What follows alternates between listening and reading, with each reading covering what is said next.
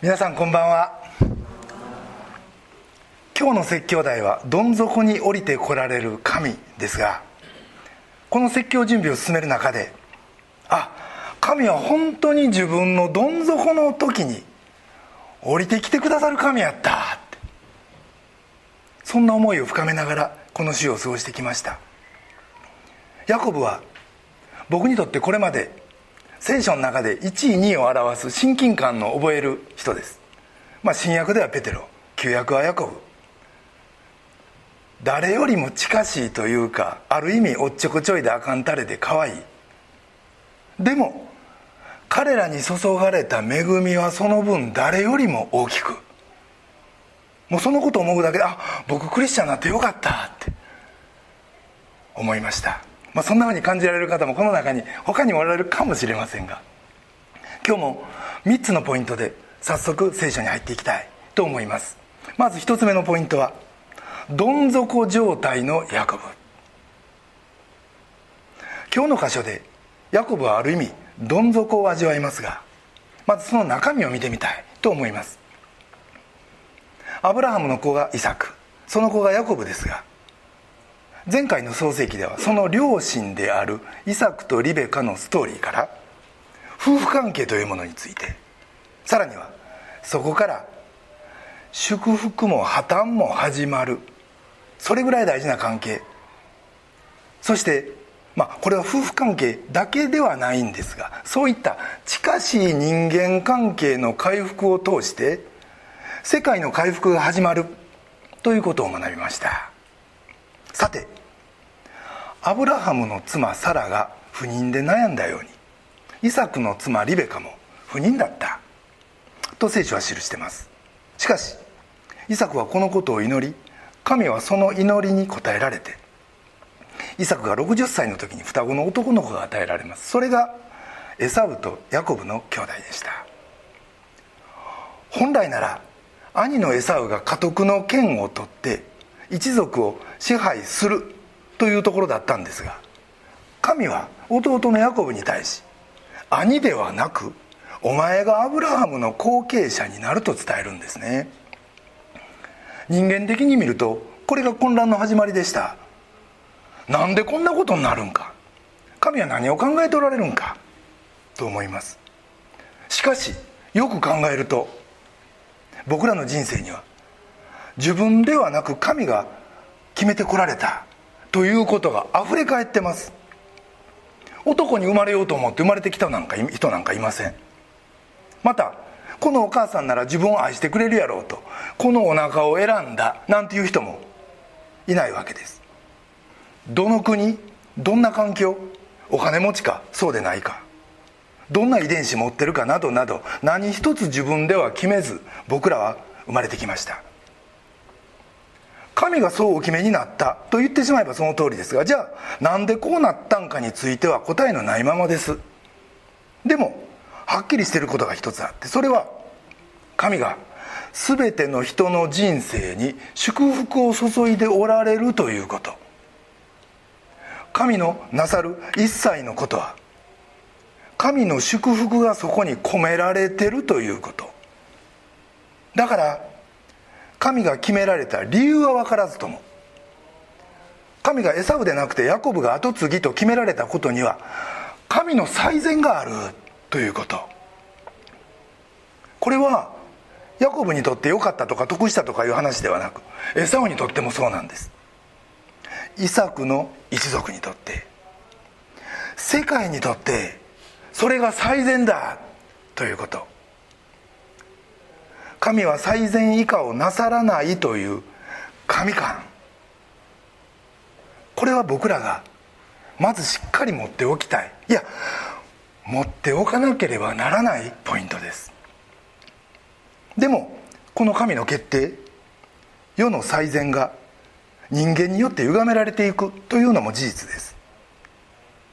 ヤコブには一つの問題がありました。それは神からお前がイサクの後継者だと言われたにもかかわらず、まあ、これは母リベカから聞いたことだったんだと思いますがヤコブはその言葉を信じて待つということができませんでした。だから自分からそれをもぎ取りに行ってしまったんです。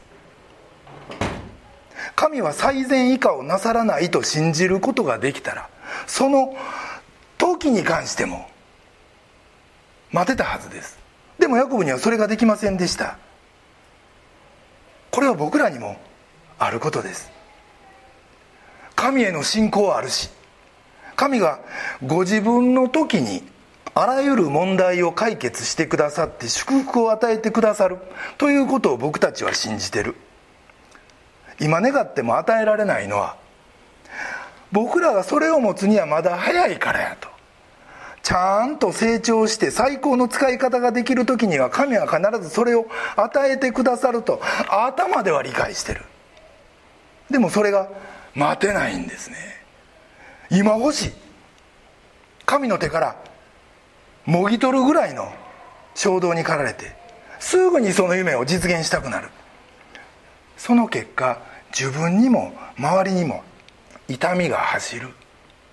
ということはよくあることです。ヤコブがそうでした。兄のエサウは漁をして山を走るタイプ。一方ヤコブは家の中でお母さんのお手伝いをする。そんなタイプでした。創世紀の25章29節。さてヤコブが煮物を煮てるとエサウが野から帰ってきた。彼は疲れ切っていた。エサウはヤコブに言った。どうかその赤いのそこの赤いものを食べさせてくれ。疲れ切ってるんだ。それで彼の名はエドムと呼ばれた。するとヤコブは今すぐ私にその長子の権利を売ってくださいと言った。エサウは見てくれ。私は死にそうだ。長子の権利など私にとって何になろう。と言った。ヤコブが今すぐ私に誓ってくださいと言ったのでエサウはヤコブに誓った。こうして彼は自分の長子の権利をヤコブに売った。ヤコブがエサウにパンとレンズ豆の煮物を与えたのでエサウは食べたり飲んだりして立ち去った。こうしてエサウは長子の権利を侮った。ここからこの兄弟2人は両方とも問題持ってた。ということが分かります。兄のエサウは長子の権利を侮りました。名より実。明日の100円より今日の10円。いうタイプ。弟ヤコブはそんな兄の性質をよく知ってました。だからそこにつけ込んだんですね。本来なら長子の権利なんて打ったり勝ったりできんもんです。がこの兄弟の間ではそれがなされました。ヤコブは兄より端っこかった。そして神の祝福を急いで得よう。としたんですね。まるで自分が神のご計画を後押ししてるぐらいのつもりやったかもしれません。あるいは神の祝福には量的なあるいは質的な限界があってはよういただかんと量も質も目減りしていくぐらいの計算があったのかもしれません。とにかく頭がピュンピュン回る男でした。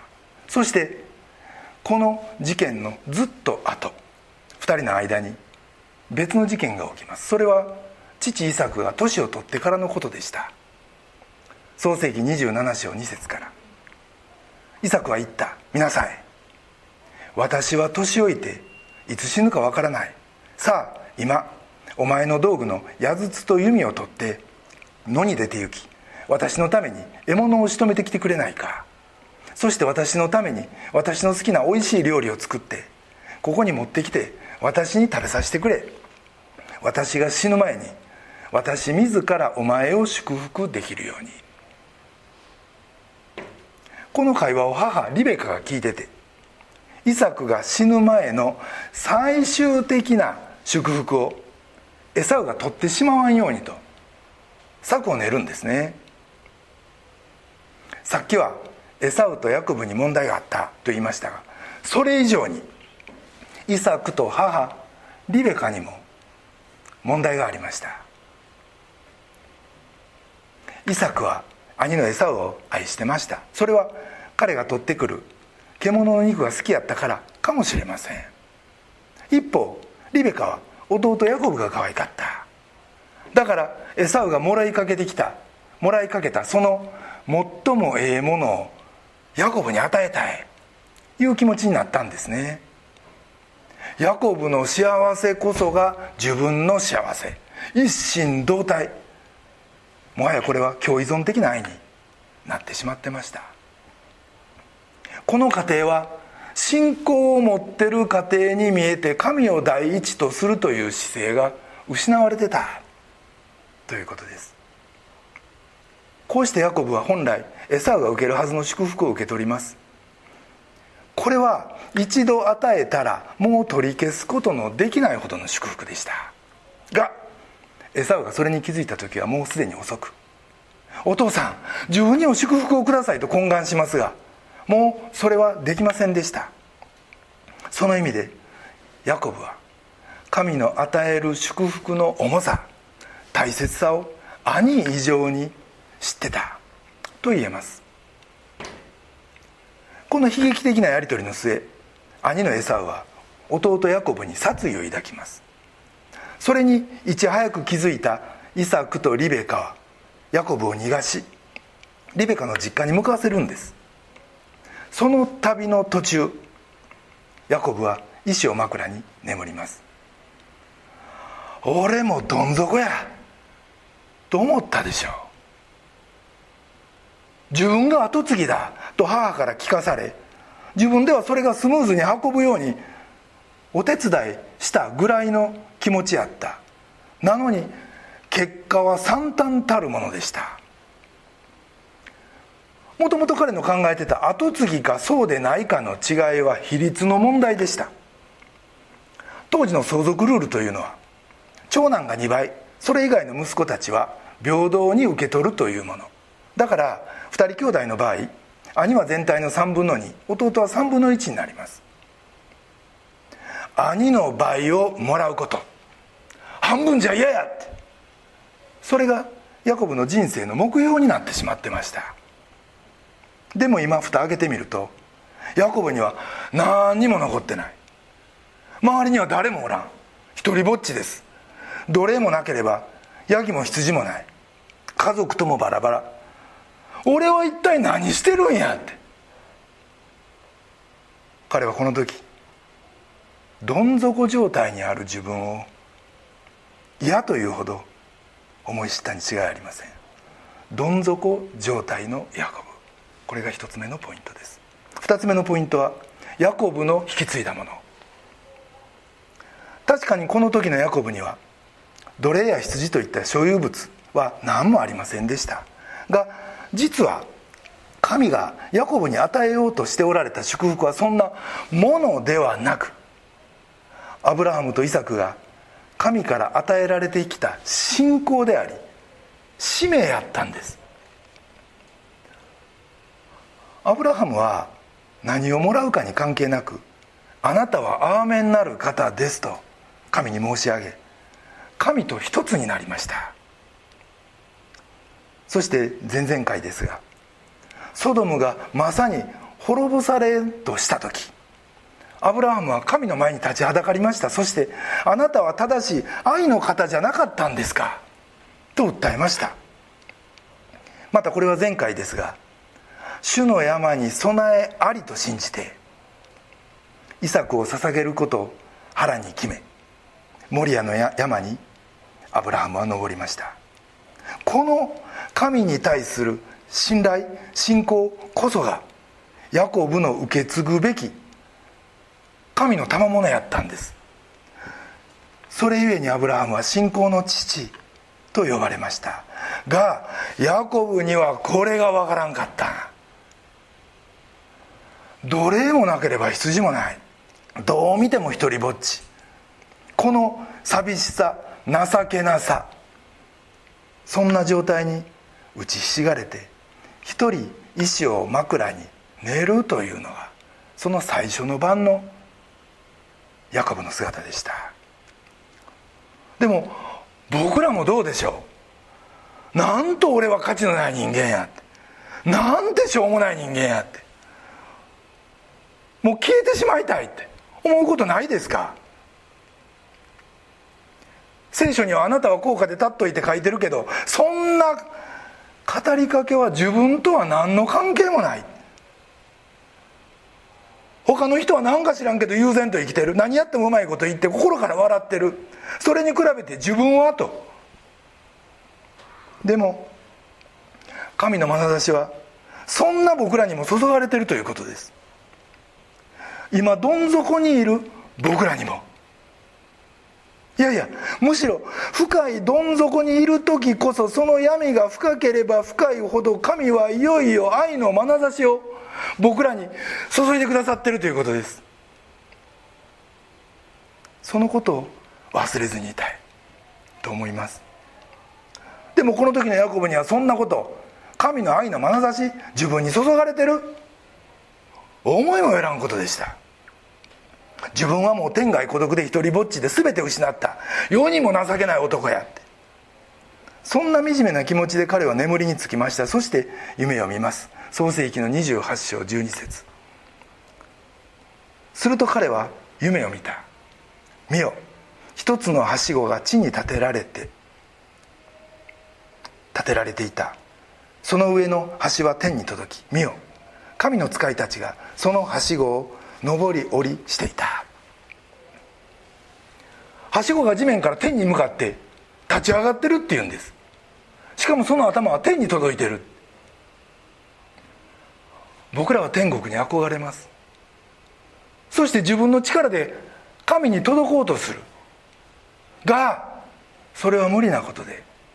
そんなこと願えば願うほど自分の罪の深さに打ちひしがれてしゃがみ込んでしまうやないでしょうか。どんな努力しても神の御心にかなう人間になんかなれるはずないと。でもこの夜ヤコブの見た夢は天と地を結ぶはしごの夢でした。その夢の続きはこうなります。13節。そして見よ主がその上に立ってこう言われたって。神に届くなんてありえないと諦めてたヤコブに対して神の方から近づいてきてくださったんです。これは神がはしごを使わないと僕らのところに来れないという意味ではありません。そうではなく神の方から置いてくださってその傍らに立たれたということ。どん底でもうニッチもサッチもいかん。そんなヤコブの傍らに神がおいでくださり立たれたんです。それもヤコブを祝福するために。そしてこう言われます。13節から14節。私はあなたの父アブラハムの神イサクの神主である。私はあなたが横たわっているこの地をあなたとあなたの子孫に与える。あなたの子孫は地の塵のように多くなり。あなたは西へ東へ北へ南へと広がり。地のすべての部族はあなたによってまたあなたの子孫によって祝福される。これはもともとアブラハムに与えられた祝福でした。が今ヤコブはそれと全く同じ祝福をいただいたんです。これは彼の回復の宣言。未来の祝福の予告でした。じゃあこの時神がはしごを伝って降りてこられたのは何のためやったんか。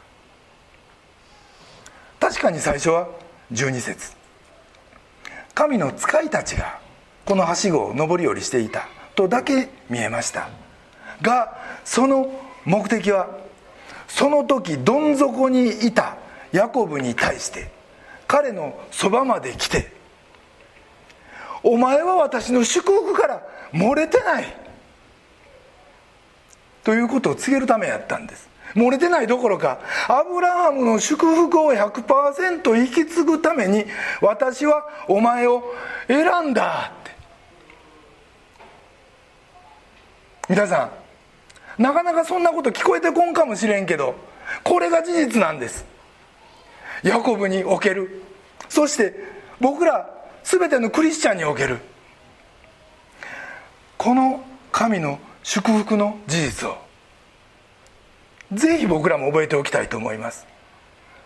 アブラハムの祝福を100%引き継ぐために私はお前を選んだって。ヤコブの引き継いだもの。2つ目のポイントです。3つ目のポイントはどん底での誠の出会い。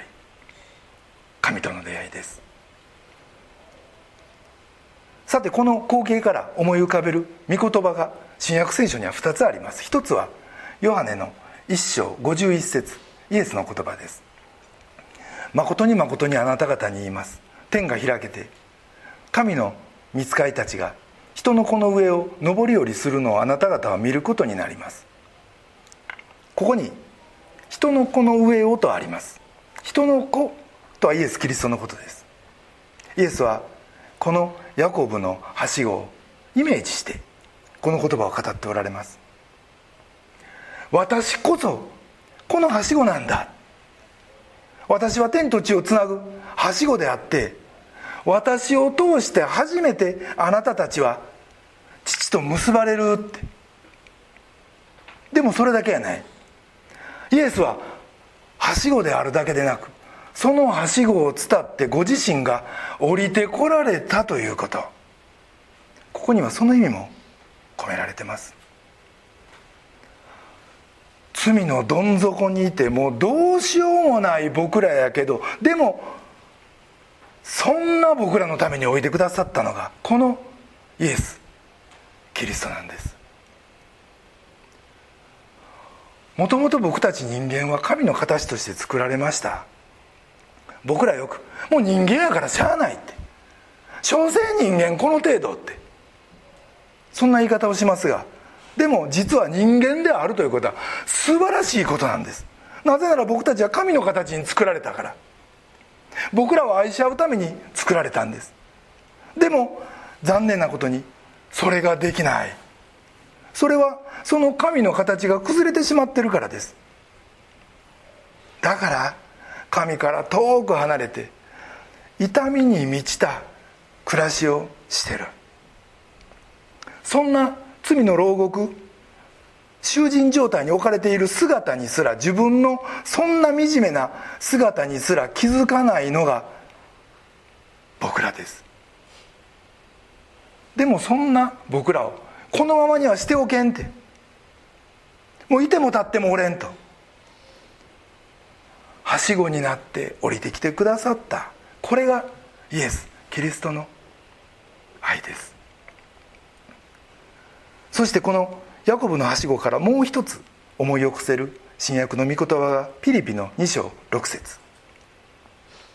キリストは神の見姿であられるのに神としての在り方を捨てられないとは考えずご自分を虚しくしてしもべの姿をとり人間と同じようになられました。人としての姿を持って現れ自らを低くして死にまでそれも十字架の死にまで従われました。ここに描かれているのは地上からさらに下に伸びるはしごのことです。神は人となるはしごを降りてこられたのみならず死んで読みに下る十字架のはしごを下っていかれました。このはしごは僕ら人間の力では到底かけることのできないはしごです。僕たちは自分の罪を思うと落ち込むだけです。僕らの心はもういよいよかたくなになってしまう。でもイエスの十字架は僕らを罪からもそしてその罪の咎めからも解放してくれるんですね。聖書には罪の記述があふれてます。だから聖書を読むのしんどい言う人もいるかもしれん。でもそれは僕らを裁くためではないんです。僕らをその罪から解き放ち神の子とするという福音を伝えるためにイエスは天から降りてきてくださった。そのことを伝えるために聖書は罪を語るんです。僕らが失敗や困難やそうしたどん底にいる時もイエスは共にいてくださいます。また罪のどん底に沈んでいる時もイエスはずっと僕らを離れず共にいてくださるんです。そしてその罪の許しを差し出し続けてくださってます。あとは手伸ばすだけです。もう5センチ前に行くだけ。まあ5センチいうのは僕が勝手に言うてるんですけど近いということです。そのことをもう一度確認したい。と思います。僕らはよくもうどん底や。もう神の恵みも祝福もゼロやと。思いがちです。でも本当はそうじゃない。実は僕らがどん底におればおるほど神は僕らを祝福してくださってるんです。罪のどん底であろうが降って湧いた困難の中におろうがその時こそ僕らは自分の感覚を頼みにするのではなく神を信じる。自分より神を信じる。神に信頼を置く。それが神の望んでおられることなんです。実際困難が起こった時原因なんて分からんことの方が多いですよ。じゃあ分からんから神を信じることができないんか。僕らの理解の及ぶ範囲でないと信じることができないんか。もしそうなら信仰なんか。勉強したり体験したりその知識によって生きてる。普通の人と同じことになってしまいます。でも神は天からのはしごを降りてきてくださいました。そして神は生きて働いておられる。僕らのことを愛しておられる。罪の許しがある。またそのためにイエス・キリストは十字架にかかられた。このどれをとっても僕らの理解を超えたことばっかりやないですか。でもそれを信じてるのが僕らなんですよね。どうしてか分かりません。でも僕らは神の眼差しを信頼して生きることができる。それは裁きの眼差しではなく愛の眼差し許しの眼差しです。イエス・キリストはこの神の眼差しの中で十字架にかかり死んで復活されました。この同じ眼差しが今僕らにも投げかけられてるということ。そして神に「何でですか？なぜですか?」と聞くのは僕らだけやない？ということ。イエスも「どうしてですか?」我が神我が神どうして私を見捨てになったんですか？と叫ばれました。その答えはあったんか？ってなかったですよ。答えはなかったんです。神の子にしてイエスは答えをもらえなかったんです。でもあなたの御心がなりますようにと進んでいかれました。そして父の無言の眼差しの中でイエスは確かによみがえられたんです。僕らがどん底にいる時も同じです。神の眼差しは僕らに確かに注がれてる。思えば9ヶ月前大動脈解離の手術を受け ICU で管につながれて寝返りも打てず咳き込んで夜中中眠れんかった時も神の眼差しはありました。トイレのたびにナースコールをして押そうか押すまいか我慢しようかそんな時も神の眼差しはありました。その後3ヶ月の発声練習やってもやっても効果が見えずポータブルマイク使っても声は届かず悶々としていた時も僕は神の眼差しの中にいたんです。いやいやそれ以上にです。もう50年前です。小学校時代校庭でいじめっ子にいじめられて「お前朝礼台に目立っとけ」って言われてなぜか知らんけど素直に立ってた。そんな時も予備校の寮で体壊して受験諦めて大阪に帰らんといかんようになった時「神様なんでですか?」と雨に濡れた窓ガラス叩いたその時も転職してすぐ上司と会わずうつで半年眠れんようになった時も僕は一人やなかったっていやそんな僕のことを涙を流して抱きしめてくださってる神がおられましたヤコブもそうでした。これまで経験したこともない至近距離の神をその臨在をその体温をあのどん底であの絶望の中で彼は経験したんです。創世紀の28章16節。ヤコブは眠りから覚めていった。誠に主はこの場所におられる。それなのに私はそれを知らなかった。ああ私は今神に出会ったって。先祖の神が私の神になってくださった。ヤコブはそう言ったんです。これまでおじいちゃんの神お父ちゃんの神やった。礼拝も一緒にしたし話も聞いてきた。でもその神に直に会えたって。私はその神を知った自分の神になってくださったって。僕らもそうやないですか。親に連れられあるいは友人に誘われて初めは始まりはいろいろです。でもどこかで本当に出会ってくださってそこから自分の神となって本当の礼拝が始まるんです。そして僕は神を知ってますと言えるクリスチャンになり今度は礼拝ごとにいよいよ深く神を知ることになる。この自立した信仰この取っかかりをヤコブはこのどん底で手にしたんです。17節。彼は恐れていった。この場所はなんと恐れ多いことだろう。ここは神の家に他ならない。ここは天の門だ。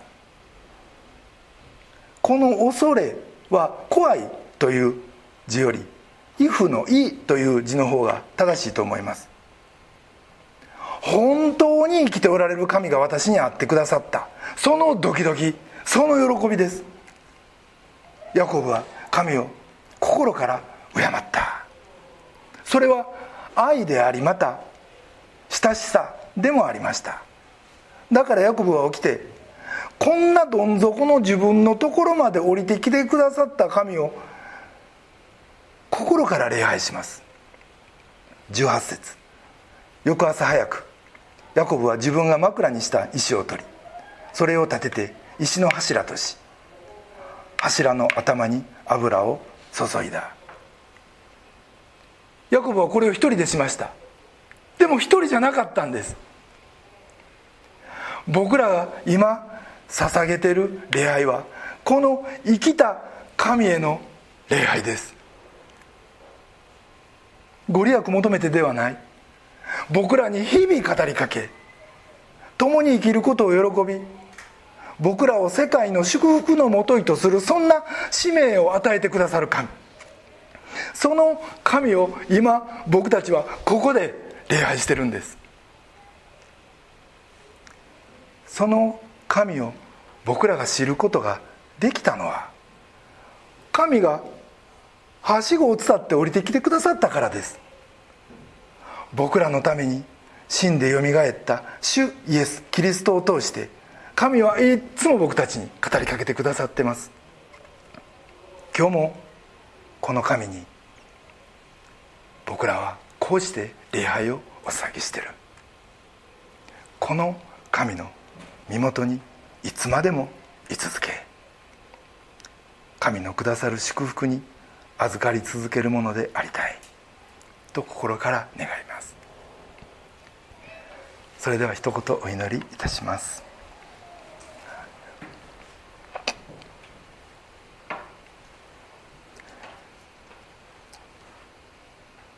彼は恐れていった。この場所はなんと恐れ多いことだろう。ここは神の家に他ならない。ここは天の門だ。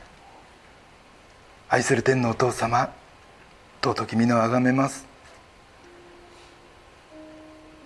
私たちは自分の罪から生じた困難。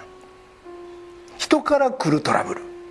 あるいは理由のわからない問題の中にしばしば流れこな投げ込まれます。その時こそあなたが私たちに一番近しくいてくださり私たちのために涙しいやいやそれ以上に抱きしめてくださっているということを今日教えていただきました。あなたは全てにわたって最善以下をなさらないお方です。それゆえにあなたのなさる全ての技が私たちの人生を祝福しアブラハムのごとく私たちを世界の祝福のもといとして送り出すためのものであるということを今日知ることができ感謝です。私たちのために天のはしごを降りてきてくださりさらには読みにまで下ってくださり復活され今も生きて働かれる。主を今日もこの恵みの中で賛美し礼拝できる。幸いを心から感謝します。どうぞ今日から始まる新しい1週間。たとえ困難の中に置かれることがあろうともあなたのかぐわしい香りを放ちつつ歩んでいくことができますように。どうぞ今日この礼拝に預かられたお一人お一人を慰め励まし祝福し送り出してください。尊き私たちの救い主主イエス・キリストのお名前によってお祈りします。アメン。